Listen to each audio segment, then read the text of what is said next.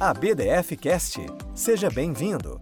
Hoje você irá escutar o painel Temas Contemporâneos de Direito Tributário, mediado pelo Dr. Carlos Henrique Bechara. Este conteúdo fez parte do 5 Congresso Internacional de Direito Tributário do Rio de Janeiro. Senhoras e senhores, muito bom dia. Muito bom dia. É uma honra, é um prazer muito grande estar aqui dando prosseguimento ao nosso quinto Congresso Internacional de Direito Tributário do Rio de Janeiro, organizado pela nossa querida ABDF.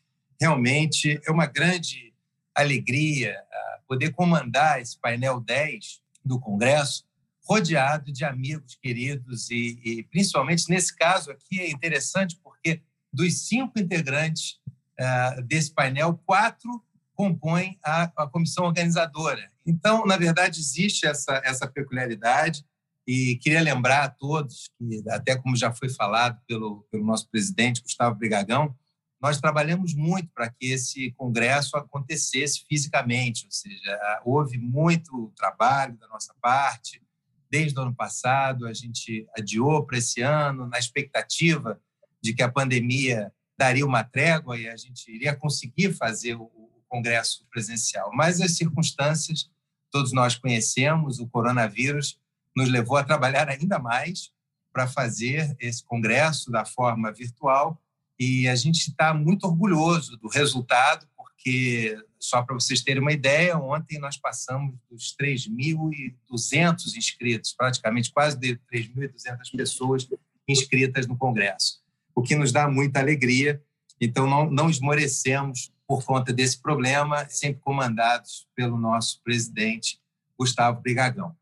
Então, na verdade, sem mais delongas, vamos então para o nosso painel 10 do Congresso. São apresentações que nos remetem a temas atuais. Né? Nos preocupamos aqui em fazer um painel com temas contemporâneos de direito tributário. Então, eles não necessariamente se relacionam entre si, mas são todos muito modernos, estão causando muita discussão e receberemos, então, grandes amigos aqui, eminentes tributaristas, brilhantes advogados, na ordem. Primeiro, o meu querido amigo de tantos anos, André Gomes de Oliveira, que vai falar sobre os aspectos tributários da recuperação judicial.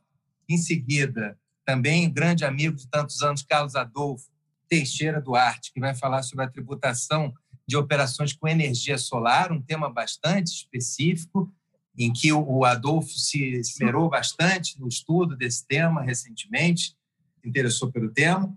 Em seguida, o nosso outro querido amigo Marcos André Vinhas Catão vai tratar do regime jurídico fiscal do clube empresa, aproveitando toda a sua experiência europeia.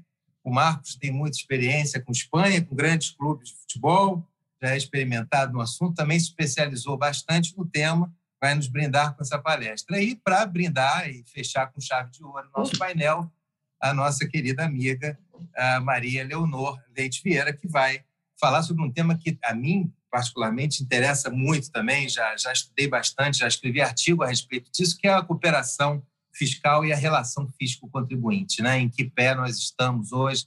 Vamos fechar com chave de ouro esse painel tratando desse tema. Então, antes de passar a palavra em definitivo e começar efetivamente o nosso painel, eu queria agradecer a presença de todos. Muita força vocês estão passando para a gente, muita energia boa e por isso que o Congresso está dando tão certo, estamos tão animados. Me desculpem, me alonguei um pouco, vamos passar a palavra para o doutor André Gomes de Oliveira. Por favor, André, a palavra é sua. Bom, senhoras e senhores, bom dia. Em primeiro lugar, eu gostaria de agradecer o convite que me foi feito pela BDF para participar desse congresso, que já é um absoluto sucesso, como mencionado pelo presidente.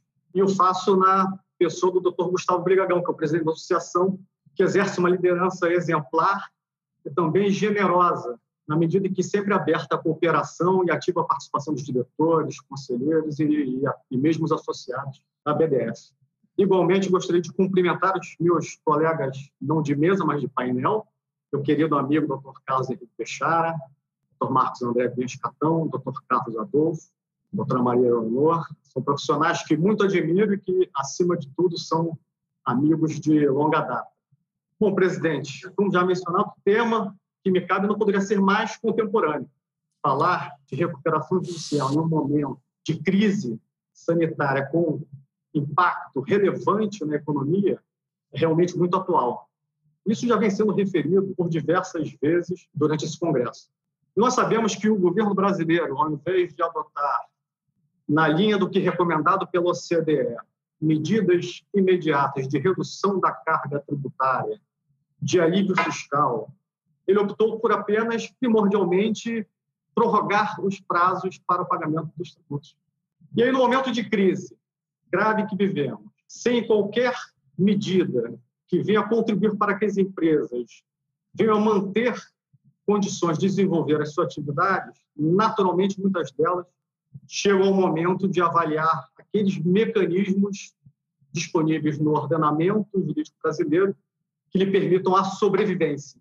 E dentre esses, nós temos a, o Instituto da Recuperação Judicial, primeiramente previsto na Lei 11.101 de 2005, que se nós considerarmos os números de 2016, quando tivemos o maior número de pedidos de recuperação judicial, neste ano nós teremos um aumento de no mínimo 40%, como já divulgado. Ou seja, isso deixa muito claro que nesse ambiente de crise, a recuperação judicial vem sendo utilizada como um mecanismo de sobrevivência das empresas.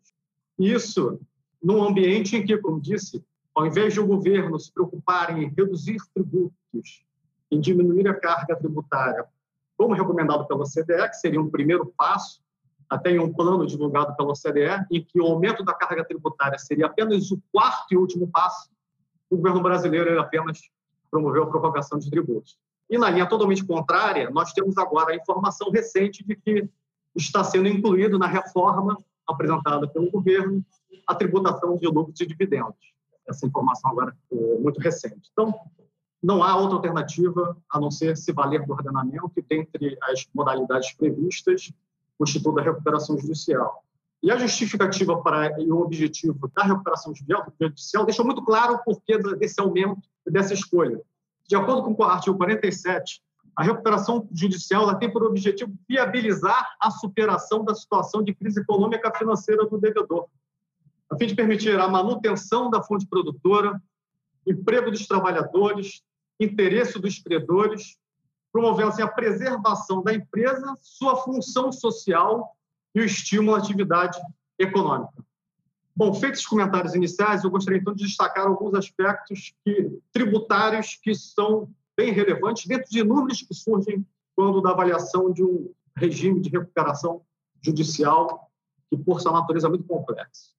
O primeiro deles se refere ao conflito de competência, a respeito da suspensão de atos de constrição patrimonial.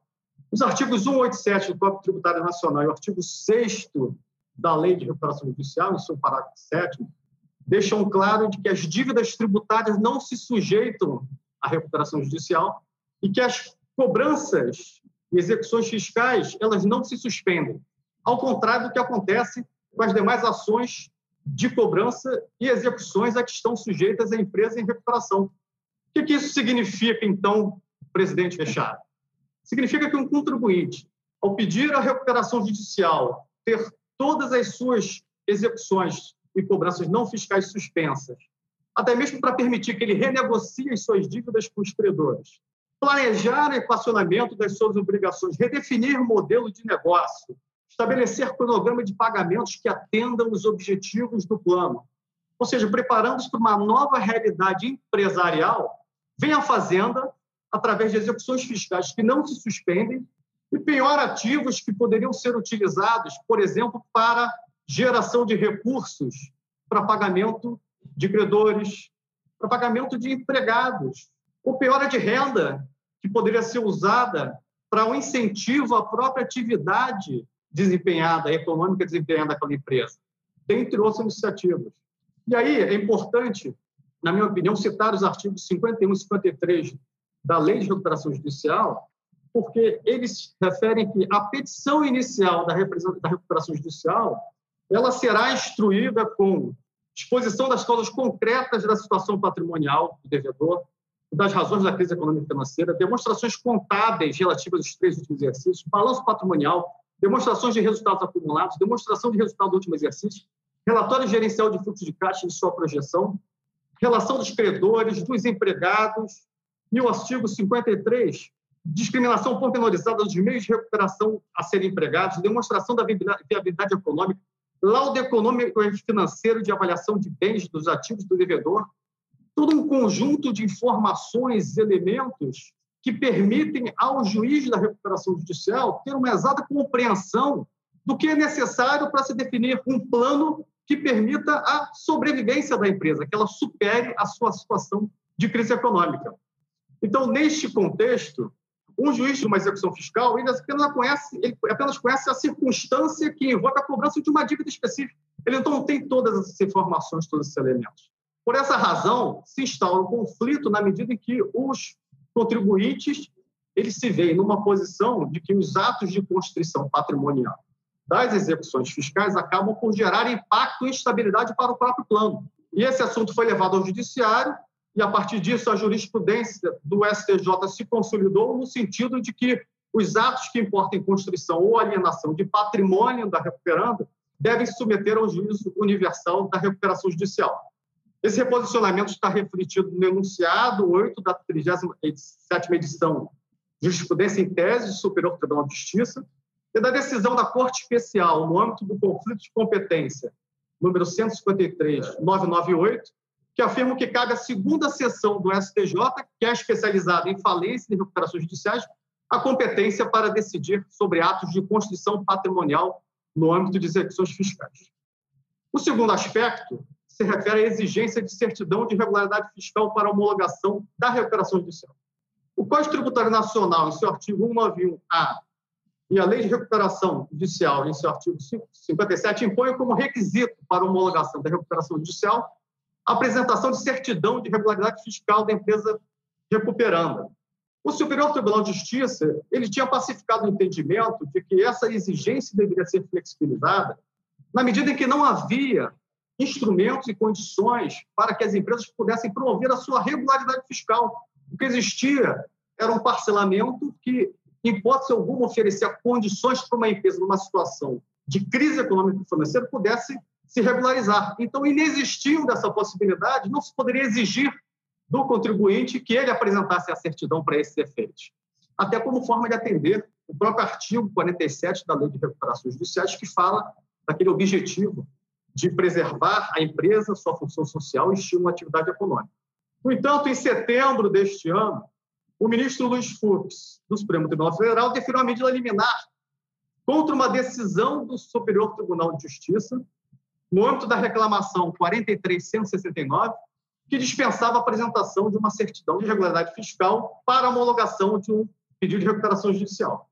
Para o ministro Fux, essa impossibilidade de regularização da situação fiscal, ela foi sanada neste ano quando passou a vigorar o Instituto da Transação Tributária, previsto na Lei 13988 de 2020. Houve, então, uma grande repercussão, uma preocupação com o impacto dessa decisão.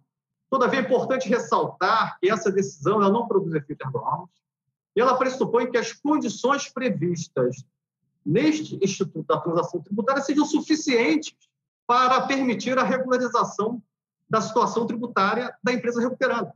De forma que, se mesmo diante dessa da transação tributária prevista na 13988 de 2020, a empresa ainda assim não tiver condições, atendidos aqueles requisitos e condições, de promover a sua regularidade tributária, ela então não poderá ser submetida a essa exigência da certidão negativa. E um outro aspecto também é que a transação tributária referida pelo FUX, na 13988, ela apenas se refere aos débitos federais, mas nós temos também os débitos estaduais e débitos municipais. Se nós pararmos para pensar nesse contexto, uma empresa de telecomunicações em que tem o seu endividamento, muitas vezes, no âmbito estadual maior do que é, em âmbito federal, essa regularização, ela por si só não pode ser apenas circunscrita ao âmbito federal, tem que ser pensada em todos os âmbitos, como requer um plano de recuperação de uma empresa. Um terceiro aspecto refere-se à incidência de PIS, COFINS, imposto de renda e contribuição social sobre o lucro líquido em ganhos decorrentes da renegociação das dívidas das empresas em recuperação. Bom, como se sabe, no início de uma recuperação há um grande, uma grande etapa de renegociação de dívidas da empresa, e que gera invariavelmente uma redução dos passivos das obrigações.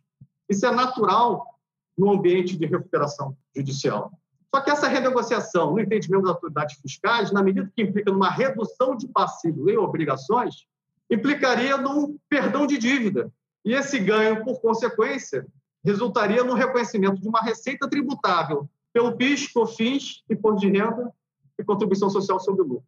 Ou seja, após um grande trabalho de convencimento dos credores para reduzir as dívidas e obrigações não tributárias, o contribuinte ele se vê numa situação em que, na verdade, aquele ganho que ele obteve não é efetivo, porque ele será onerado ao final do dia por esses outros tributos. Isso causa uma grande surpresa, porque não é a experiência internacional não é nesse sentido. Diversos outros países não aplicam essa sistemática, eles excluem esses ganhos da tributação, porque aí não representaria uma renda, não representaria uma receita eh, nova tributável mas tão somente uma mera redução de passivo no âmbito de uma recuperação judicial, de um regime específico que deve ser explicado. A legislação americana, por exemplo, no Bankruptcy Code, aplica nas seções 354 a 356 justamente essa premissa, ao se referir às empresas de recuperação judicial que lá são incluídas no que se chama Chapter 11. Mas não há uma previsão expressa no Brasil que tem essa exclusão, e por essa razão há esse entendimento do fisco. Mas, como disse, isso não é razoável, na minha opinião, viola o conceito de renda e viola a capacidade contributiva. Não é razoável porque, se de um lado temos que nos preocupar com a arrecadação de tributos, não é razoável, porque, ao mesmo tempo que há importância na arrecadação de tributos, por outro lado, existem princípios que devem ser observados, que, nesse caso, são importantes, como aqueles que estão dispostos no objetivo da própria lei de recuperação judicial, com a preservação da empresa e estímulo à sua atividade econômica. Quanto ao conceito de renda, o conceito de renda já foi muito avaliado pela doutrina e ele realmente pressupõe a aquisição de uma disponibilidade econômica ou jurídica de um acréscimo patrimonial. A disponibilidade econômica se refere ao recebimento efetivo de um preço, que não acontece no caso. A disponibilidade jurídica acontece quando se reconhece o direito de exigir a renda. Então, por exemplo, se faz uma venda, estabelece um prazo de 30 dias para o pagamento, no 31º dia, se não recebido, há então o direito ao recebimento, a tornar aquela disponibilidade jurídica econômica, na medida em que se pode buscar o recebimento efetivo. Com o passar do tempo, a doutrina ela passou a exigir que essa renda ela não só fosse disponível, mas também disponível em caráter definitivo, ou seja, de forma que meras oscilações e mutações patrimoniais temporárias não pudessem ser considerados para esse efeito.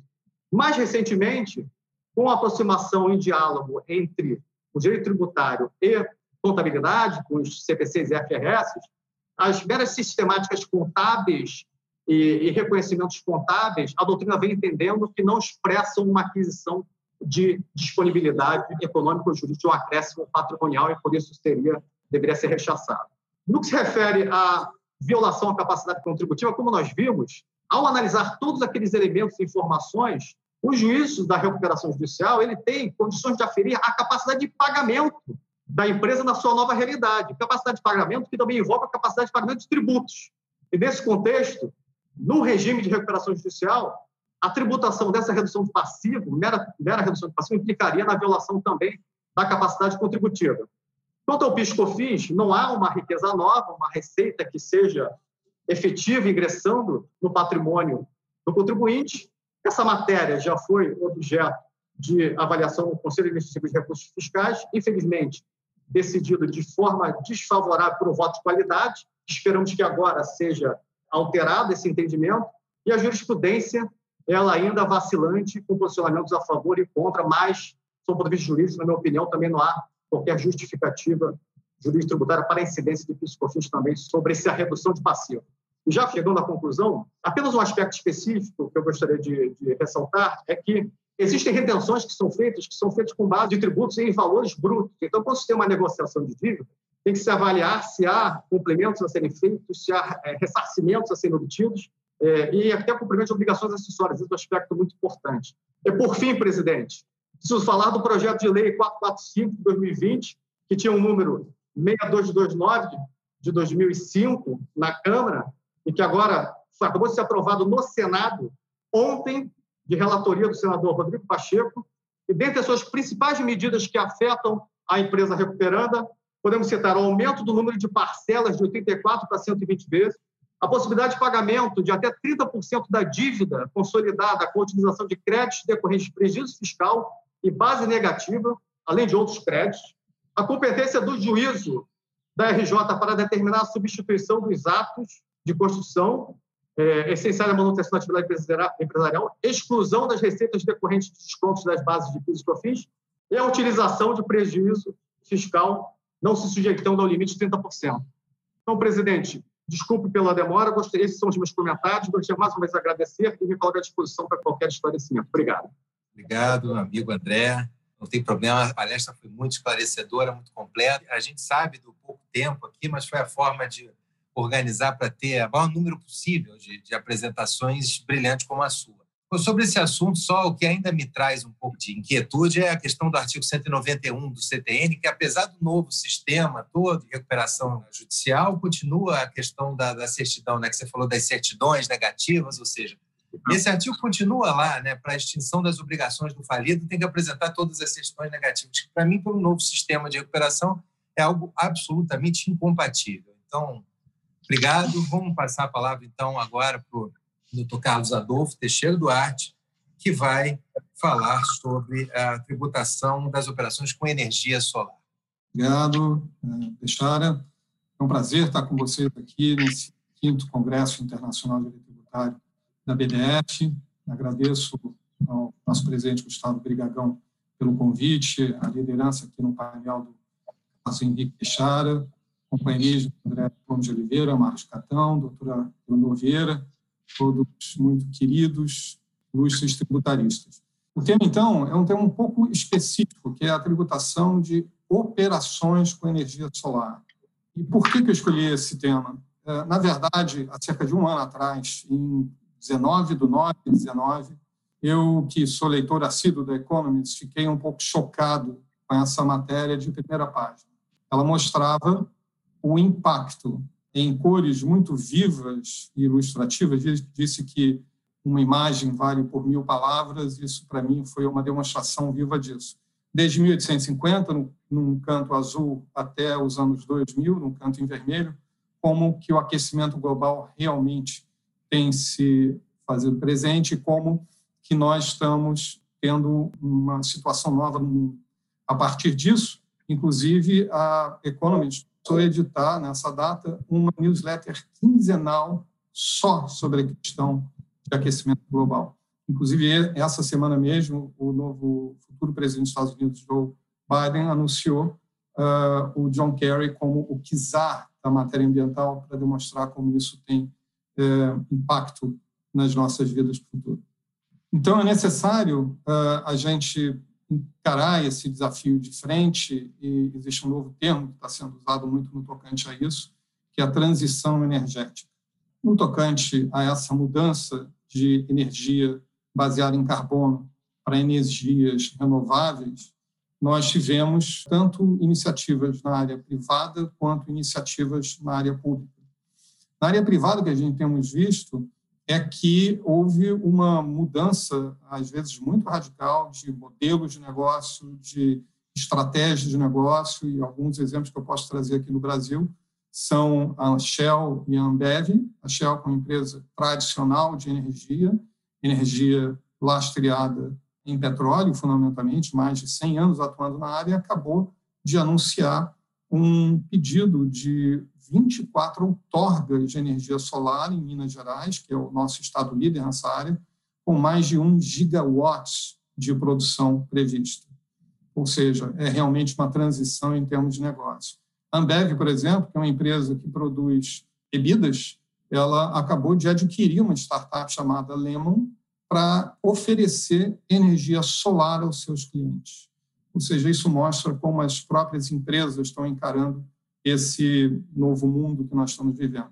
Em geral, elas adotam principalmente operações mais limpas, reduzindo o seu carbon footprint, a sua pegada eh, de carbono ambiental, eh, obtendo certificações e principalmente fazendo investimentos nas energias renováveis, o que é muito meritório e muito necessário. Do ponto de vista público, a gente tem tido principalmente três iniciativas. A primeira, relativa à introdução de políticas regulatórias No caso, por exemplo, do Brasil, a gente usa o sistema de net metering, que é você ter uma medida do quanto, por exemplo, uma pessoa produziu de energia elétrica na sua casa e se ela, por acaso, produziu mais do que consumiu, ela pode ter um crédito disso em meses subsequentes. Coreia, Holanda, Japão são também exemplos disso. Em financiamentos públicos, nós temos quase todos os principais países também fazendo financiamento, otorgando é, crédito para investimento nessas novas energias. E, por fim, na nossa área específica, a concessão de incentivos fiscais. Não só, às vezes, incentivos fiscais de tributos diretos, como no caso dos Estados Unidos, como também, em grande parte, de tributos indiretos, incentivos de, de VAT, de IVA, de ICMS, que são necessários para que esses projetos possam se tornar é, economicamente viáveis. Dentre dessas energias uh, renováveis possíveis, nós temos uh, energia eólica, temos energia elétrica, tem, temos biomassa, mas a que mais se destaca é exatamente a energia solar ou fotovoltaica, por isso que a gente usa e encontra às vezes a expressão PV. Ela lidera a expansão das energias renováveis e vocês podem ver que como a distância dela é marcante na barra amarela dentro desse gráfico da Renewables do século 21, que é um think tank específico multinacional para o estudo da questão das energias renováveis. Ela tem mais do que o dobro da capacidade da segunda, que é a energia é, eólica. Uma vantagem que eu acho que ainda vale a pena mencionar, a energia solar é também a que mais gera emprego e a que tem tido os custos mais reduzidos. Até mesmo por isso, no Brasil, nós temos tido, com relação à energia solar, tanto avanços no ambiente regulatório quanto no tocante a incentivos fiscais. A ANEEL, que é a agência reguladora do assunto, por exemplo, editou em 2012 a Resolução 482, que regulou a autoprodução em micro e mino geração de energia solar, regulando no sentido de que, se houvesse um excedente na produção de energia solar em relação ao consumo daquele que estivesse fazendo essa autoprodução. E autoprodução por quê? Porque ele não pode, esses pequenos produtores não podem vender a energia. Eles produzem só para o consumo próprio. Então, havendo excedente, o que acontece é que o produtor empresta e transfere essa energia para a concessionária e a concessionária depois devolve essa energia para ele, de modo a que ele possa fazer utilização no outro momento em que, eventualmente, o consumo dele tenha sido ou esteja sendo superior à geração. Inicialmente, essa devolução poderia ser feita por até 36 meses, com uma potência instalada de até 1 megawatts. Depois, a ANEL editou a resolução 687, que aumentou para 3 megawatts, aumentou a possibilidade do prazo de devolução por até 60 meses e previu também outras hipóteses, como condomínio, consórcio e de produção remota. Um restaurante, por exemplo, pode estar no centro da cidade e ter a produção no interior, desde que seja a mesma concessionária, ele consegue aproveitar essa produção remota a partir dessa resolução. E, por fim, uma outra em 2017, só demonstrando como isso tem sido uh, incrementado pela Enel, aumentando essa capacidade para 5 megawatts. Com relação aos incentivos, existem incentivos na área federal, como, por exemplo, a isenção uh, dessa devolução da energia elétrica quando ela injetada para o autoprodutor de PIS/COFINS. Existem outros incentivos não relativos à operação, mas sim à compra e importação de componentes para energia solar. Mas o que eu quero destacar aqui são incentivos estaduais. Por quê? Em 2015, foi editado esse convênio CMS 2, é, número 16, que permitiu que os estados dessem isenção da incidência do ICMS sobre esse retorno da energia elétrica para o autoprodutor mas ele vinculou que fosse nos termos da Resolução 482, ou seja, todas as hipóteses e incrementos que foram trazidos para a ANEL em relação à Resolução 687 e 786 não foram atualizados nesse convênio. Felizmente, os estados, em grande participação no início, depois total, aderiram a esse convênio, aplicaram nas suas legislações estaduais e um detalhe específico que Minas Gerais interpretou o convênio como sendo uma possibilidade de adoção das alterações dessa resolução 482 e expandiu também para as novas hipóteses, chegando até a isenção para 5 megawatts. E o Rio de Janeiro, com base na possibilidade de copiar os incentivos regionais, a Lei Complementar 190 também adotou isso. Mas o mais importante para nós não é necessariamente a concessão desse incentivo. Outra coisa que vocês devem ter percebido é que isso envolve um empréstimo de energia. E sobre um empréstimo de mercadoria, incide ICMS? Eu entendo que não, e eu acho que vocês vão concluir da mesma forma. Por quê? Porque desde 1976, o Supremo Tribunal Federal editou a súmula 573, dizendo que não constitui fato gerador do ICMS a saída física a título de comodato. Naquele caso, o que foi decidido, inclusive, foi interessante, que era a operação que existia e existe até hoje de distribuidoras de combustível. Por quê? As distribuidoras não só vendem um combustível para os revendedores, os donos dos postos de gasolina, como também elas entregam em comodato os tanques e as bombas, para que, caso uh, haja a interrupção do contrato, essas, esses tanques e bombas sejam, teoricamente, devolvidos às distribuidoras.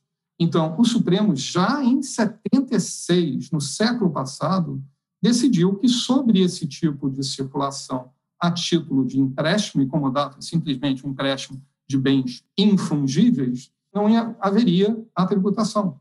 Muito bem, essa interpretação não foi alterada, tem sido aplicada até hoje, tanto que recentemente, em fevereiro desse ano, a segunda turma do Supremo, com relatoria do ministro Edson Fachin, aplicou essa súmula dizendo claramente não há transferência de propriedade de coisa entre partes contratantes se não há efetivamente a transferência jurídica, se não há transferência da propriedade propriamente dita, não existe a incidência do ICMS. Ora, como nesse caso que nós estamos discutindo é um empréstimo de uma energia gerada pelo produtor e simplesmente entregue através da fiação da, da infraestrutura energética para a concessionária, a concessionária, quando injeta essa energia elétrica de volta dentro do sistema elétrico da casa ou do restaurante ou da empresa, ela está simplesmente devolvendo aquilo que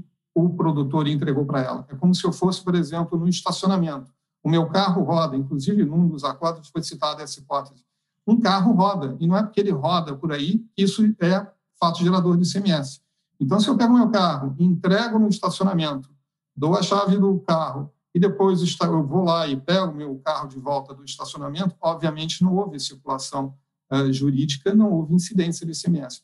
É exatamente isso que ocorre nessas hipóteses. Isso, inclusive, está sendo, de fato, já levado ao judiciário, porque, curiosamente, um escritório de advocacia com uma ação no Rio Grande do Sul e foi vitorioso no Tribunal de Justiça do Rio Grande do Sul, muito embora por maioria, para minha surpresa, e o tribunal reconheceu que a operação de restituição da energia elétrica emprestada não está sujeito ao ICMS, exatamente porque não existe circulação jurídica. E alguém pode uh, indagar, mas aqui está falando de comodato, a súmula trata de comodato. Lembrando que, embora ela cite comodato e o caso do fato seja realmente uh, outro tipo de bem, é um bem infungível, obviamente, a ratio decidente, a razão legal do Supremo adotar esse entendimento é simplesmente a ausência de transferência de propriedade, como ressaltado no acórdão recente do Supremo. Consequentemente, não deve incidir o ICMS, na verdade, não incide ICMS nessa hipótese.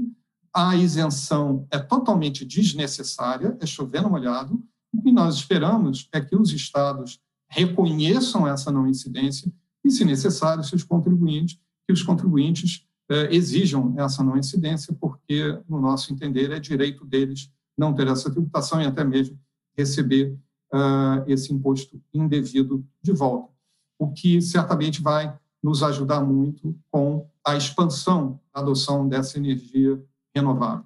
Então, uh, o que eu gostaria de ressaltar, por fim, é, primeiro, transição energética. Isso é uma palavra, uma expressão que veio para ficar. O próprio presidente da Shell Brasil disse isso. E eu acho que, no fundo, meu coração, em, em prol dos meus filhos, dos seus filhos, é o que eu gostaria que ficasse mais marcado de toda essa apresentação. Dois, a energia solar é a energia renovável que mais cresce, mais entrega e ela é cada vez mais acessível. Tanto as empresas quanto os entes públicos devem incentivar cada vez mais a adoção da energia solar. Três, precisamos de mais energia renovável como um todo. E os incentivos fiscais e financeiros são necessários e são adotados em todo o mundo. Não tem por que não haver outros incentivos fiscais, já que essa não incidência está demonstrada, para que a energia solar seja cada vez mais adotada no país. E, por fim, tecnicamente, no meu entender, a energia solar autoproduzida e emprestada por definição da própria ANEEL à concessionária, ela não sofre a incidência do ICMS. Vamos, então, eh, colaborar todos para poder, o máximo possível, eh, incentivar os estados e as empresas a aproveitar essas oportunidades e a ter uma pegada ambiental mais leve no nosso planeta. Muito obrigado. Muito obrigado, Carlos Adolfo. Muito interessante, né? Um tema muito, muito novo. Obrigado pela sua pesquisa, pelo seu interesse na matéria e muito elucidativa a sua palestra. A palavra é toda sua, Dr. Marcos Catão. Ansioso para te ouvir. Obrigado, Peste. Obrigado a todos. Ah, obrigado, Adolfo, André, Leonor, todos os amigos aqui nesse painel ah, de temas contemporâneos. Acho que, especialmente, eu e André tivemos uma sorte ímpar. Quer dizer, no caso, uma sorte, talvez não sorte, mas assim, um momento emblemático, ah, que é a questão da morte do, do Maradona ontem que seguramente é um dos dois maiores jogadores do mundo, junto com Pelé, eterna discussão entre um e outro. Teve ontem também a questão da aprovação do Senado do projeto de recuperação judicial e é sempre muito regozijador quando a gente tem um tema inicial. Bem, é, para aqueles que não viram, uh, na íntegra, eu sugiro duas coisas em termos de Maradona e Pelé. Que vejam essa entrevista entre os dois e também vejam um filme que saiu no ano passado, chamado Diego Armando Maradona, que é um filme do Carpaccio. O Carpaccio é um dos maiores documentaristas do mundo hoje. Ele fez uh, o filme M, que foi congratulado com BAFTA, e fez também o filme Cena, uh, que, se não me engano, também foi congratulado com BAFTA.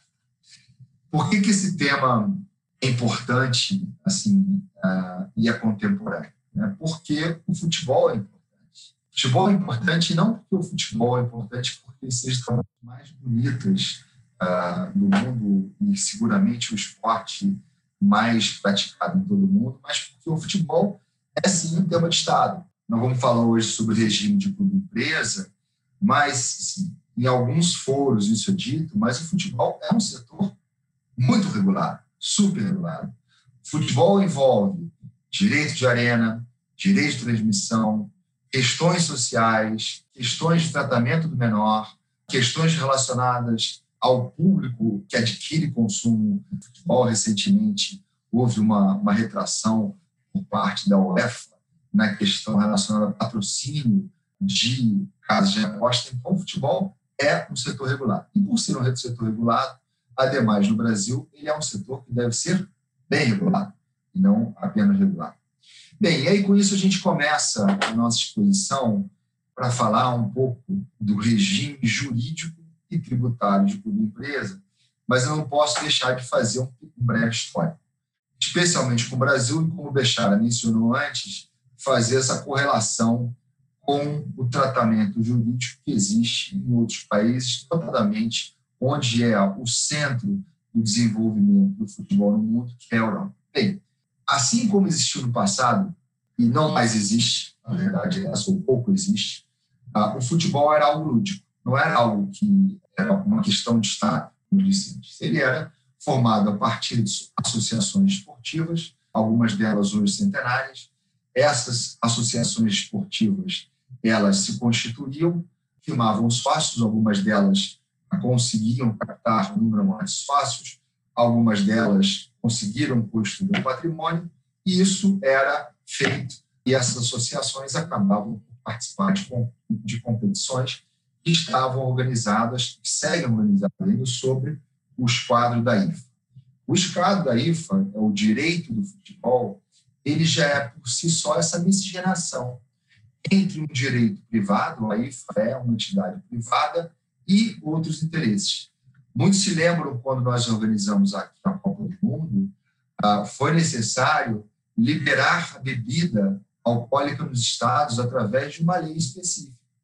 Porque era uma forma de conciliar os interesses da IFA, que é a instituição que organiza o futebol desde do topo até embaixo, um pequeno clube que queira participar de uma competição esportiva, ele deve ser federado à IFA, e então a gente tem já esse permeio entre o público e o privado na regulação do futebol. Bem, o que aconteceu? Nós temos então uma tradição de associações sem fins lucrativos que nos levam a um regime tributário conhecido por todos, ou seja, a um regime tributário onde associações não pagam imposto de renda, não pagam contribuição social, não pagam tributos indiretos ou diretos, porque elas são instituições sem fins lucrativos.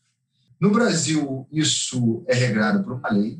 A maior parte dos países do mundo tem uma lei sobre desporto, alguns deles têm uma lei sobre futebol, ou leis sobre futebol, e a gente vai falar um pouquinho disso mais à frente. Mas no Brasil, atualmente, quem regula o futebol é a Lei Pelé. Nesse particular, o que acontece com a Lei Pelé? A Lei Pelé ela não prestigia que os clubes ou associações esportivas, que hoje movimentam valores muito superiores, sejam empresas. Tá? Já de cara, essa é uma diferença entre vários países. É, países onde o futebol é importante, como Portugal, Espanha, eu vou recorrer ao caso da Espanha, ele é mais importante, obrigam que os clubes se transformem em empresas. Tá? Por que essa obrigação. E aí já entra uma dialética que às vezes é maltratada, não é porque eu defendo o modelo de empresa, mas realmente ela é colocada de uma forma, a meu ver, a contrário do que é a realidade a, econômica e social de clube de futebol. Hoje, o clube de futebol, a empresa de futebol, ela é como se fosse um empregador. Ela é uma catalisadora de mudanças econômicas, mas também de mudanças sociais.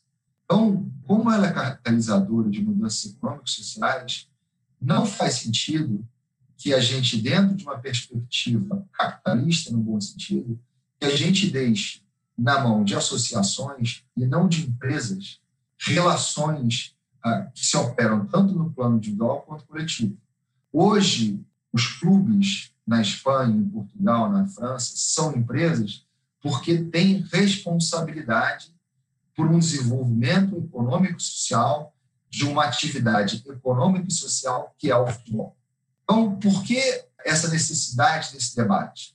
Porque não se pode simplesmente deixar ou se relegar o futebol ao exercício da atividade profissional do futebol, associações como nós vivêssemos numa inércia de um passado que não mais existe. Pois bem, Portugal, Espanha e outros países obrigaram os clubes a se transformarem em empresas. Por que, que obrigaram os clubes a se transformarem em empresas? Porque existe uma preocupação com relação ao manejo, com relação à gestão financeira desses valores. Então, na Espanha, vou dar vou botar o exemplo da Espanha, quando foi feita a lei das SAFs, se obrigou todos os clubes, que até então todos eram associações civis, a se transformar em empresas para poderem competir dentro da Liga Espanhola. As únicas quatro exceções foram o Barcelona, o Real Madrid, o Atlético de Bilbao e o Osasuna. E por que isso?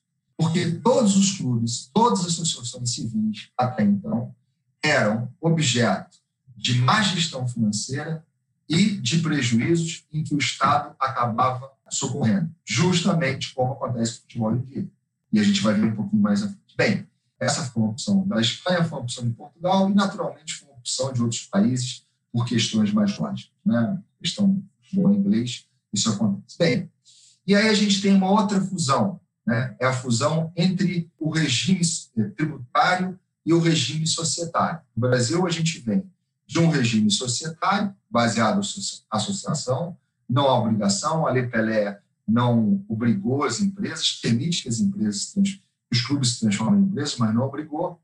E a gente foi herdando também um regime tributário todo errado, um regime tributário baseado em associação. Primeiro ponto com relação ao atual regime tributário do futebol, para deixar bem claro. Né? Os clubes são associações, não pagam imposto de renda, não pagam contribuição social, não pagam ISS, mas nós temos já algo anômalo. Os clubes de futebol pagam um lucro presumido, que é a contribuição previdenciária sobre a receita bruta deles, auferidos sobre licenciamento, transmissões esportivas, arrecadação de match day. Então, portanto, os clubes pagam, sim, uma parcela que não é desprezível. Né? Muito se fala que os clubes são extremamente beneficiados, que eles não pagam nada. Não, não é verdade. Se eles não pagam porque não têm condições financeiras, isso é uma outra questão que, a meu modo de ver, está muito mais associada à concepção de uma associação civil, onde não há um efeito de lucro, pelo contrário, há, há esse paradoxo, mexemos com uma atividade econômica importante, mas não podemos ter lucro, e como não temos lucro, passamos ao ideários que é possível também deixar de pagar tudo. E essa é a grande realidade do futebol brasileiro hoje em dia. Se pode criticar o modelo de empresa, se pode criticar o modelo tributário, mas nós vivemos num regime de futebol do século XX, que não é o modelo correto e o modelo atual. Que estágio de coisas nós temos hoje? Né? E muitos já sabem aqui. Há alguns anos, o deputado Otávio Leite soltou uh, um projeto de lei que criava o Clube Empresa. Esse projeto de lei, que é o projeto de lei 5.082 de 2016, ele foi tomado ah, no bom sentido, pelo deputado Pedro Paulo, em 2018, e foi feita uma emenda substitutiva. O que, que esse, esse projeto fala? Né? Esse projeto já é, a gente sai do século XX e vai para o século XXI de uma forma muito avançada, que é uma criação ah, de um modelo que convive com a realidade do futebol atual. Os clubes estão literalmente quebrados, mas não é que estão quebrados, estão muito quebrados alguns têm visto, temos exemplos eh, já no passado não tão recente, clubes tradicionais como Portuguesa quebraram, América quebraram, e no, e, no passado mais recente, Cruzeiro quebrou, Santos está pedindo dinheiro para o governador de São Paulo, e efetivamente o Estado não tem mais nada a ver com isso, porque isso sim é um nepotismo e um tipo de ajuda estatal equivocado, ou seja, é benéfico quando é para usufruir do dinheiro da venda de jogadores mas é maléfico quando esse dinheiro falta e o Estado tem que socorrer. O Brasil não pode mais conviver com esse binômio, falta de dinheiro e falta de profissionalismo. Qual é a solução para isso? A solução é você regular, como disse no começo da minha exposição. Tem que se regular, regular corretamente. Bem, então temos esse projeto, que, a meu modo de ver, é um projeto muito positivo e que está ancorado em três pilares. O primeiro pilar é um pilar que reconhece que os clubes devem existir. Os clubes brasileiros são centenários. O emblema do São Paulo, as cores do São Paulo, a cor do Botafogo, a torcida do Flamengo, especialmente aqui na presença do meu amigo Bichara, tudo que se refere ao Fluminense deve ser mantido. Né? E então esse projeto que faz? Ele segrega e deixa a entidade clube de futebol como detentora das marcas, dos registros, desses clubes e cria a possibilidade de uma sociedade anônima do futebol ou uma sociedade limitada do futebol. Primeiro grande triunfo do projeto, ele deixa que os clubes possam eleger ser associação ou ser a empresa. Há uma grande discussão, os principais estudiosos da matéria, o Mansur, o Pedro Graus, têm uma posição um pouquinho mais para a empresa, mas eu acho que essa é uma boa solução.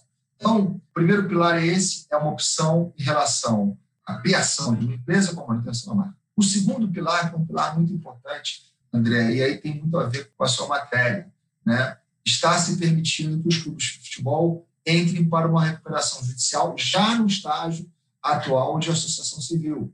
E por que, que isso é importante? Porque os clubes estão quebrados. E os clubes têm, entre as suas maiores dívidas, varia um pouco de clube, mas, via de regra, a maior dívida é uma dívida de um parcelamento fiscal, o chamado Profut. Então, essa recuperação judicial especial do futebol ela é fundamental para que a gente possa segregar essas dívidas e atrair novos investidores. Sem essa recuperação judicial, e hoje eu acho que a questão da recuperação judicial é mais importante, inclusive, que o regime tributário, não adianta que o Brasil não traga investidores. E dizer que o Brasil não terá investidores de futebol é a mesma coisa que dizer que o Brasil não, não terá investidores para o setor petroquímico. O setor do futebol pode movimentar no Brasil algo como entre 1% a 3%. Então, precisa de regulação também aqui. E tem essa parte do regime tributário do futebol, que é uma espécie de uma criação de um lucro presumido. É um regime que está no projeto, é um regime que basicamente tributa com 5%, que talvez se agregaria, mas é um regime tributário correto, simples e que pode sim ser um regime de imigração. Há também uma discussão sobre direito de imagem, o Pedro Paulo apresentou um outro projeto no passado em relação a isso, mas eu acho que o mais importante agora é o Brasil apoiar esse projeto, que já está demorando demasiado. Ele foi aprovado na Câmara, está indo para o Senado, falta um relator no Senado, o senador seria o deputado Romário, mas a gente podia fazer isso quanto antes. Sem saudosismo, como comecei com aquele vídeo do Pelé e Maradona. Né? O Brasil tem condição, e o futebol tem condição de produzir gênios que nem aqueles. O que não dá mais para a gente produzir no Brasil, por absoluta falta de regulação, é esse empobrecimento do futebol.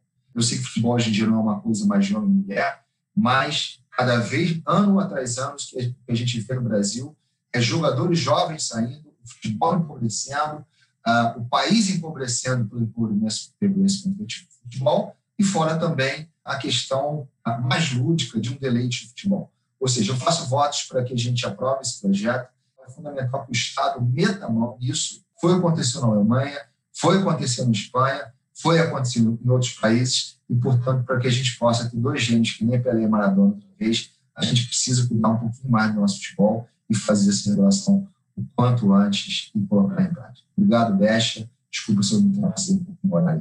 Ah, eu, eu que te agradeço, concordo em tudo, concordo em tudo que você falou, realmente. Porque matéria-prima a gente sempre vai ter, né? A gente tem a mão de obra qualificada, não adianta. Nenhum país do mundo tem o, que a gente tem. Mas muito obrigado. Ótimo, ótimo tema, muito moderno, da hora. Vamos ver se esse tipo de assunto anda, né? Vamos ver se a gente consegue fazer essa ideologia andar. Então, obrigado e vamos passar para a nossa, como eu falei, para fechar com chave de ouro, nosso painel, a doutora Maria Leonor Leite Vieira, Paulo de Barros Carvalho, associados, vamos falar de cooperação fiscal e relação fisco-contribuinte. Por favor, doutora Leonor. Antes de mais nada, quero agradecer à PDF, Gustavo Bergagão, o convite feito, Marcos, Bechara, todos que participam da organização, da diretoria da associação. E eu estava aqui pensando por que caí eu nesta mesa, neste painel, como disse o André, depois de conversarmos sobre recuperação judicial, futebol, energia elétrica. Mas agora, Bichara, acabei de compreender por que estou aqui. A partir da conversa do Marcos Catão, dessa palestra excelente aqui do Marcos Catão, justamente a parte dele, e que me, me chegou assim o fundamento específico, o que, que eu estou fazendo aqui para conversar sobre relação fisco e contribuinte, compliance, pedido do Marcos para que realmente seja aprovada um parcelamento específico, uma ajuda, um subsídio específico para o futebol. E aí vou no André e vejo o André falando sobre recuperação judicial, os créditos tributários sendo os primeiros, sendo os preferenciais, e o momento todo que a gente está vivendo, as dificuldades todas que a gente está vivendo, vem vivendo, e que esse ano tudo explodiu de um modo muito mais forte, e o Carlos Adolfo falando dos problemas da energia elétrica, a gente vivendo problemas de energia elétrica no Amapá. Eu falei, o que, que eu vou falar agora, depois de todo mundo, da relação fisco-contribuinte? Acho que eu vou começar, André, por convidar o Marcos e o Bechara, porque pelo menos dois foram citados especialmente daí, para uma conversa com o fisco sobre o compliance que deve começar a fazer os clubes de futebol para cuidar melhor das suas finanças, administrar melhor as suas finanças, administrar melhor os seus clubes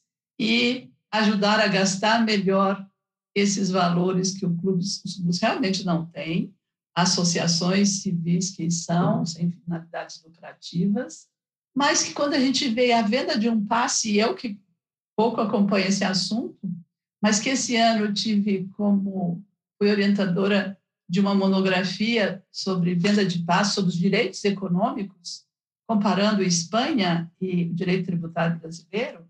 E lá, naquele momento, fui muito despertada para estudar esse assunto e fico pensando em troco do que que essas associações civis, especialmente do futebol, tem todas as outras aí, associação de xadrez, associação de vôlei, sei lá o quê, que esses times tivessem esse cuidado. Afinal de contas, a relação fisco-contribuinte não pode ser só no final. A gente que vem estudando direito tributário há tanto tempo, né, todos, todos esses amigos aqui e todos os participantes desse congresso, estudando direito tributário há tanto tempo e escutando desde o primeiro momento a nossa matéria, direito tributário, vai até o momento em que arrecada. Depois, não é problema do direito tributário. Mas o mundo está exigindo que a gente também se debruce sobre isso.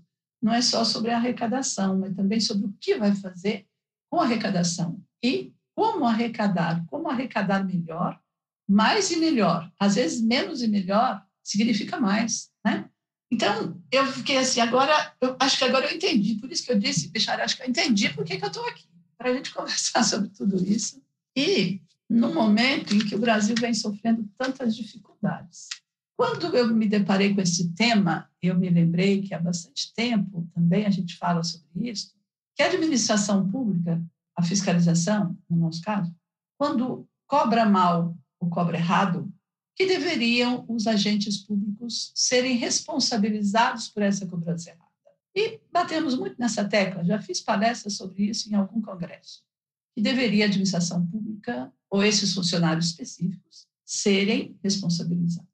E aí vou estudar mais aprofundadamente essa matéria, ler artigos do Bechara, ler artigos de outras pessoas, sobre eh, como a administração pública pode participar melhor não uma relação fisco versus contribuinte, mas uma relação fisco e contribuinte e tudo o que vem acontecendo no mundo vem exigindo que isso se faça, né? Aqui em São Paulo começou com o programa Nos Conformes, não acho, e já comentei com eles vários, o nome mais adequado, mas significa mesmo o que significa. O programa no Ceará, como é que chama? Contribuinte Pai d'Égua, o programa de Alagoas, que se chama Contribuinte Arretado. Então, são coisas para trazerem os contribuintes para próximo da administração e verificar qual a melhor forma de cobrança mais adequada. E ontem, no final da tarde, ouvindo o painel aqui do Congresso, ouvindo a professora Isabel, ela falou que segurança nós temos quando o Supremo Tribunal julga do jeito que está julgando. Considerávamos uma forma de tributação conhecida, assentada, o Supremo muda e a gente pede modulação de efeitos, não tem modulação de efeitos. Que segurança a gente tem também, que incentivo a gente tem para a administração pública para que também aceite esta ideia de fazer esse compliance, esse estudo de conformidade, qual a melhor forma de obedecer, de acatar, de pagar os tributos, se não temos ali depois o retorno desses tributos. E hoje em dia, o judiciário aplicando tanta teoria do consequencialismo que tanto nos irrita. Parece que tudo está jogado assim nas mãos do judiciário. Ó, o judiciário vai lá e resolva. A administração quer cobrar, vai cobrar assim. A administração vai entender que planejamento tributário é sinônimo de sonegação, longe de tal coisa, né? Eu falo planejamento tributário, a gente é planejamento, pronto. Se uma pessoa, eu até dou o exemplo mais simples, às vezes conversando com um cliente, ou conversando em aula, ou conversando aqui no escritório, o exemplo mais simples de planejamento tributário. Se uma pessoa física, na venda de seus imóveis, mais de cinco imóveis, vai ser equiparada à pessoa jurídica, ora, ela fala também, então eu vou vender quatro agora, eu, um eu vendo no ano que vem. Pronto, ela fez um planejamento. Fez alguma coisa errada? Não. Ela planejou a sua vida. Como disse Isabel ontem, para pagar menos tributo dentro do que é exigido. Afinal de contas, decoramos tanto aquele artigo 4 do Código Tributário, né? Não é sanção de ato, é um pagamento compulsório. Como que eu quero que a administração, sei lá, uma igreja que vá à missa todo domingo, como que eu quero que uma igreja esteja limpa, bonita, arrumada, perfumada, hoje em dia, com álcool, para todos utilizarem, se eu não colaboro para aquelas despesas? Como que eu quero que o meu prédio funcione bem se eu não colaboro para aquelas despesas, né? Então, é por isso que eu digo, para pagar o tributo, só que esse é preciso pagar. Eu preciso pagar, eu preciso pagar bem, eu preciso pagar direito. Depois eu quero o retorno, eu quero ver essa administração funcionando bem, mas eu preciso pagar e pagar bem. Então, como que a gente vai entender tudo isso, esse compliance que a gente pede tanto para a administração tributária, que a administração tributária vem, parece-me, que vem se posicionando mais e melhor de uns tempos a essa parte, porque o que é necessário? Estudar, atualizar-se, seguir o julgamento. Quantas vezes a gente não tem um julgamento no Supremo, súmula do Supremo, e os tribunais administrativos resolvem que não vão aplicar aquela súmula? É realmente ensurdecedor, na falta de outra palavra. Então, nessas mudanças todas, fiquei eu pensando como é que esse relacionamento com o fisco pode ser melhor cuidado, né? Tanto do contribuinte para com o fisco, do fisco para o contribuinte. Por isso eu falei que não pode ser um versus o outro, é um e o outro. E verifico e fui lembrar de algumas coisas. Pela nossa idade, todos nós aqui conhecemos bem o assunto, mas os nossos assistentes aí não. Algumas atuações do fisco que demonstram que efetivamente parece que o nosso sistema foi construído voltado para a punição, voltado para a coercibilidade. Não, é para a convivência né, de iguais. Afinal de contas, eu digo, presidente da República e o faxineiro, todos somos contribuintes, todos somos contribuintes. E fui me lembrar, Marcos, do caso, vendo o caso na Suécia, como que a Suécia acordou o sistema europeu, e na Holanda, outros casos parecidos, a Suécia acordou para esta necessidade da fiscalização ser mais participativa. E foi mais ou menos por ali, né, em 70 e pouco, 75, 76, com Ingmar Bergman, um grande cineasta, que foi fiscalizado, mas ele não foi fiscalizado e, e devia algum tributo que foi ser cobrado dele. Não. A fiscalização resolveu ir ao teatro onde ele estava ensaiando uma peça a véspera da peça ser aberta para o público, e baixou uma fiscalização ali, levou o cineasta preso, pegou toda a documentação dele para verificar o que, que ele devia, porque não sabia o que, que ele devia, e no outro dia não tinha, claro, não tinha peça para passar. É, os outros todos assustados ali, os outros atores ali trabalhando assustados com aquilo, também alguns foram presos e a circunstância Ingrid Bergman foi hospitalizado com uma crise psiquiátrica, porque não devia nada, né? um problema psiquiátrico muito grande, saiu da Suécia, foi morar em outro país. E a administração pública verificou que, efetivamente, ele não devia e pediu desculpas. No Brasil, o que nós tivemos? Não, não me lembro, não sei precisar agora se é mais ou menos na, época, na mesma época, não. Final dos anos 80, anos 90, das LU uma grande loja de produtos importados femininos e masculinos aqui em São Paulo. Era muito bem administrada e uma, eu me lembro que eu estava indo para a minha sessão no Tribunal de Impostos e Taxas. Juíza que era do Tite, e ouvindo no rádio que tinha 250 fiscais na loja da Daslu. Fiscais federais, estaduais, vai ver que tinha algum municipal também, para saber se tinha prestação de serviço, né? Polícia Federal, Polícia Estadual porque era uma grande sonegadora de impostos. Esse assunto assustou a todos e fechou a loja. Algumas pessoas foram presas ao mesmo tempo em que foram à residência das proprietárias da loja para pegar computador, documentação que tivesse. Era uma grande sonegadora. À época, isso era muito, devia mais de 15 milhões, eu me lembro de uma palavra assim, de 15 milhões de reais. Bem, passa-se o tempo, vamos ver o que é que efetivamente tinha a fiscalização. Nada, nada. A fiscalização achava que, claro que, verificando todos esses livros, chegou a um débito de um milhão e poucos, um milhão e duzentos mil reais, mais ou menos isso, e todo o resultado que isso provocou. É um grande exemplo que a gente conviveu muito aqui. E aí fiquei me perguntando, a Suécia, a fiscalização da Suécia, parou e falou: espera, precisamos examinar isso direito. Não podemos exercer essa força deste modo. Fiquei aqui me perguntei assim: será que no Brasil isso aconteceu? Será que aqui em São Paulo, depois de tudo isso, e assim, meses depois, meses depois, Carlos Adolfo, é que os advogados conseguiam verificar a documentação, porque até então não tinha documentação nenhuma.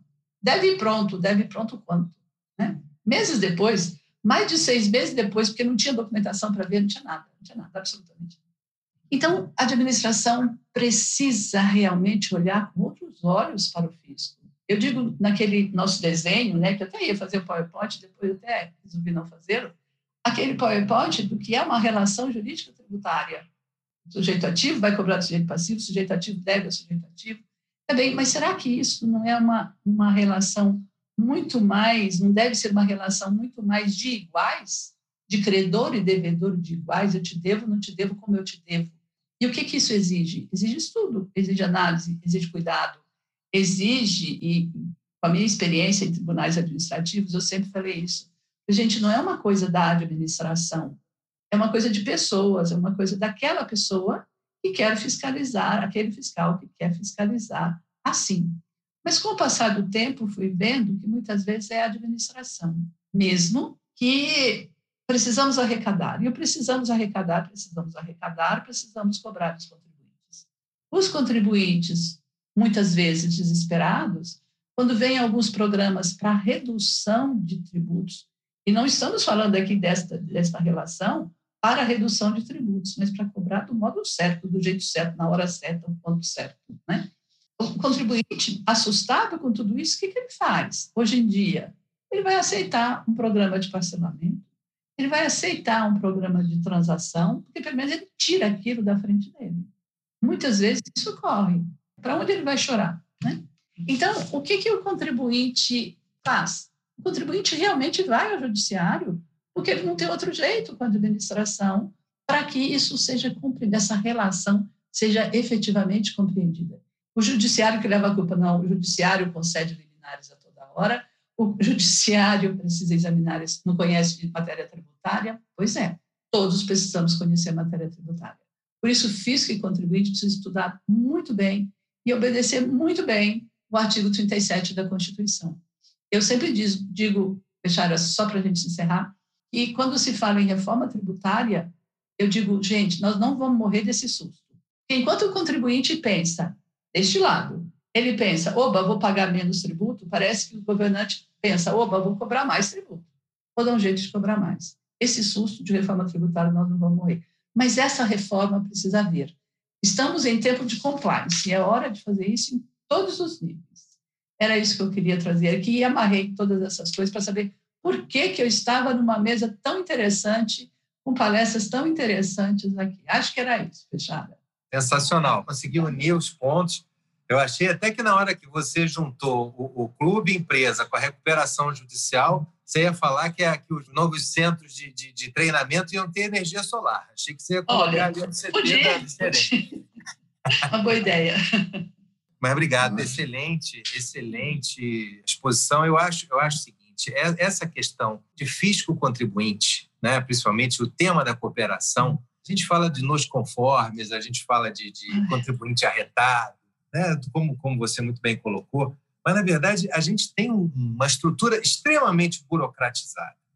É, uma, é um excesso de burocracia fiscal, que a gente chama de burocracia fiscal, que na, na, minha cabeça, é por isso que eu falei que eu gosto muito do tema também, já estudei muito, eu, João Rafael Gandra, que trabalha comigo há muitos anos, a gente fez um estudo mais aprofundado. Existem três pilares que simplesmente acabam com qualquer possibilidade real de existir um ambiente de pura cooperação entre fisco e contribuinte. Que um é, é, é o excesso de formalismo, o outro é o oficialismo fiscal e o outro é o punitivismo fiscal é formalista, o sistema é formalista na medida em que tudo, tudo, para tudo existe um formulário, a complicação existe para tudo, é um excesso de obrigação acessória, é um complicômetro atrás do outro. Eu chamo de oficialismo, porque pra, é, tudo precisa de uma rubrica, precisa de um carimbo, precisa falar com alguém para passar, para poder entrar na sala do secretário, para ele poder fazer as coisas andarem, senão não anda, sem esse carimbo não anda. E três, o punitivismo. Né? Por conta de, de mera, mero descumprimento de obrigação acessória, a gente vê no Brasil situações absolutamente de desigualdade total, né? multas em cima de, de, faturamento de empresa, receita bruta de empresa por descumprimento de obrigação acessória, não entrega no arquivo magnético e tal. Então, eu acho que esse é o grande problema. O que vocês acham, Catão, André, Carlos Adolfo, sobre essa pergunta? Como é que vocês entendem essa questão do, do relacionamento fisco-contribuinte? Se a gente tem melhorado ou não? Eu acho que a gente eu vou tomar o, não absoluto, ainda não, mas a gente melhorado. Uhum. Esse 67 está tão, tão. Acho que ele não foi uma coisa simples. A gente vive ah, em tempos medievais, Bechar. A gente vive em tempos medievais ainda. Essa relação fisco-contribuinte hoje, na Europa e nos Estados Unidos, ela é a base hoje de todas as empresas. As empresas, as grandes empresas, mesmo fora de projeto BEPS e CBCR e tal, isso é. A gente vive um. A Leonor colocou muito bem, olha só, o contribuinte ele não é teu inimigo. Tem, uma, tem, uma, tem um dito da tem um dito da Margaret Thatcher, né? ainda que eu, que eu goste de questões sociais, é, que diz o seguinte, que o capitalismo, é, é, que o comunismo é bom até, até o dia que morre o último capitalista. Né? Enquanto, na verdade, um olhar para o outro com respeito e o outro olhar para o outro, olha só, é isso aqui que faz o Estado, não tem jeito, é medieval, é medieval. Assim, ah, quando você vai ter contato com alguém que não é amigo da, da fiscalização, às vezes até o próprio judiciário, é uma desconfiança, parece que são os planetas, né? parece que o contribuinte é um, é um marciano e, o, e, a pessoa da administração um terráqueo. É aquela, é aquela história dos super amigos, né? da Liga da Justiça. Uma vez eu vi isso. Parece que tem duas, duas salas de reunião da Liga da Justiça. Tem dos contribuintes que querem burlar o fisco né? Assim um vê o outro, né? E o fisco está sempre reunido na, na, Liga da Justiça ali na sala de reunião para cobrar mais, como disse a Leonor. Pois não? É, rapidamente, bom, já a apresentação da Leonor, é um tema, eu me interesso também pelo tema, eu acho que é um tema importantíssimo. Não há é, reforma se discuta com alterações de regras se nós não criarmos um ambiente favorável a que elas sejam interpretadas, a que elas sejam aplicadas, a que a que fisco e contribuinte possam desenvolver uma relação é, no benefício de todos e pensando é, naquilo que possa cooperar. Eu acho que esse é o termo mencionado pela, pela Leonor, que realmente é, é, é de maior importância. É, Leonor, eu me lembro de um evento, um congresso da IFA em 2008, é, em Bruxelas, em que é, foi organizado um seminário específico para falar sobre o relacionamento entre fisco e contribuinte.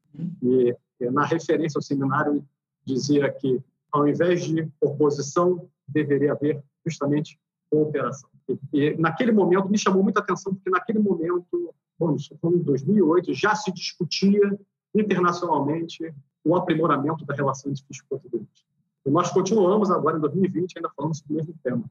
E como a própria pesquisa deixou claro, em um ambiente que precisa ser muito aprimorado. Um segundo aspecto, e até é, refletindo um pouco da minha experiência em recuperação judicial, é, eu tenho que reconhecer que é, tem havido, por parte das procuradorias, um grande esforço de cooperação com o objetivo de promover a recuperação das empresas. Obviamente, dentro dos limites existentes nas leis de parcelamento especial, agora com a nova, as alterações que foram aprovadas ontem no Senado, isso vai ajudar é, a que existam novas regras que possam ser aplicadas, inclusive até trazendo o Instituto da Transação Tributária para essa realidade da recuperação judicial. Então, concordo com seus comentários, do Bechara, do Marcos Catão, em relação a todos os demais âmbitos, mas eu preciso também reconhecer que, no que se refere à recuperação judicial, nós temos percebido um ambiente de maior cooperação. É, eu gostaria também de fazer uma breve observação, Bechara. Eu acho interessante esse tema, porque na década de 90, eu trabalhei na Europa. E em 96 ou 7, eu me lembro de ter visto um manual enorme do Inland Revenue, que era a Receita Federal da Inglaterra, sobre a relação fisco-contribuinte, sobre a função como prestador de serviço, como que eles deveriam se posicionar como prestador de serviço. Então, acho que nós estamos extremamente atrasados ao atacar essa matéria. Eu acho que, infelizmente, existem referências internacionais que o Brasil deveria estar aproveitando, deveria estar conhecendo, para poder melhorar nesse sentido. E, embora eu concorde com o André que existem funcionamentos mais favoráveis, mais flexíveis, mais cooperativos, principalmente da PGFN, em algumas outras áreas a gente está vendo um certo retrocesso, porque as notificações de procedimento de investigação criminal decorrentes de matéria fiscal estão e eu tive um caso que, que me chocou completamente, de um, de um estado, não vou nem citar a região, mas em que um executivo perdeu um emprego porque ele tinha um pique aberto contra ele, por conta dele ter sido sócio de uma empresa até 2007 e ele foi envolvido num pique relativo a fatos geradores de 2008 a 2012. Ou seja, ele nem pertencia mais à empresa, já tinha saído. Os fatos geradores eram posteriores à permanência dele, à transição dele à empresa. E ainda assim, o Ministério Público demorou muito para reconhecer a situação e no final disse para a empresa: mas então vocês têm que me indicar alguém para eu, que eu vou denunciar. Então, eu acho que essa relação às vezes fica um pouco desequilibrada e a, as consequências criminais de matéria fiscal vão talvez acirrar um pouco mais os ânimos e essa cooperação é fundamental. Eu acho que a visão dessa cooperação e da tentativa da gente juntar forças para a tributação correta, não para, é, digamos, endossar sonegação. E eu uhum. acho que isso é o outro lado que a gente também tem que reconhecer. Planejamento fiscal é uma coisa, sonegação outra, e o fisco tem que exercer a sua parte no combate à sonegação.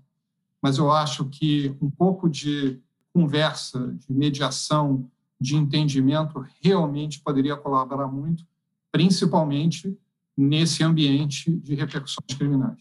Realmente, quando eu falo em que existe uma fúria arrecadatória, a administração fica brava comigo. Eu falo porque a fúria arrecadatória ela é organizada, ela pode ser organizada. A fúria sonegatória não tem jeito de ser organizada, é um e um. Um a fúria sonegatória. Existe a fúria arrecadatória. E isso é preciso tomar mais cuidado com isso. Né? Não é só coercitiva, é colaborativa. É interessante essa da fúria sonegatória. Gostei, porque realmente isso aí não é um movimento integrado. Interessante. Bom, muito obrigado. Um prazer enorme, hein? Gostei. A gente, a gente poderia bater papo aqui mais meia hora, uma hora, mas com isso, então, agradecendo a, a todos os nossos brilhantes palestrantes, eu dou por encerrado o nosso painel número 10 e vamos seguir. Tomara que vocês todos que nos estão assistindo aproveitem bastante os próximos até amanhã. Ainda temos muita coisa hoje amanhã. Um abraço a todos, obrigado, gente. Boa tarde. Você ouviu um conteúdo produzido pela ABDF. Siga a ABDF nas mídias sociais e conheça todas as iniciativas e novidades da comunidade jurídico-tributária.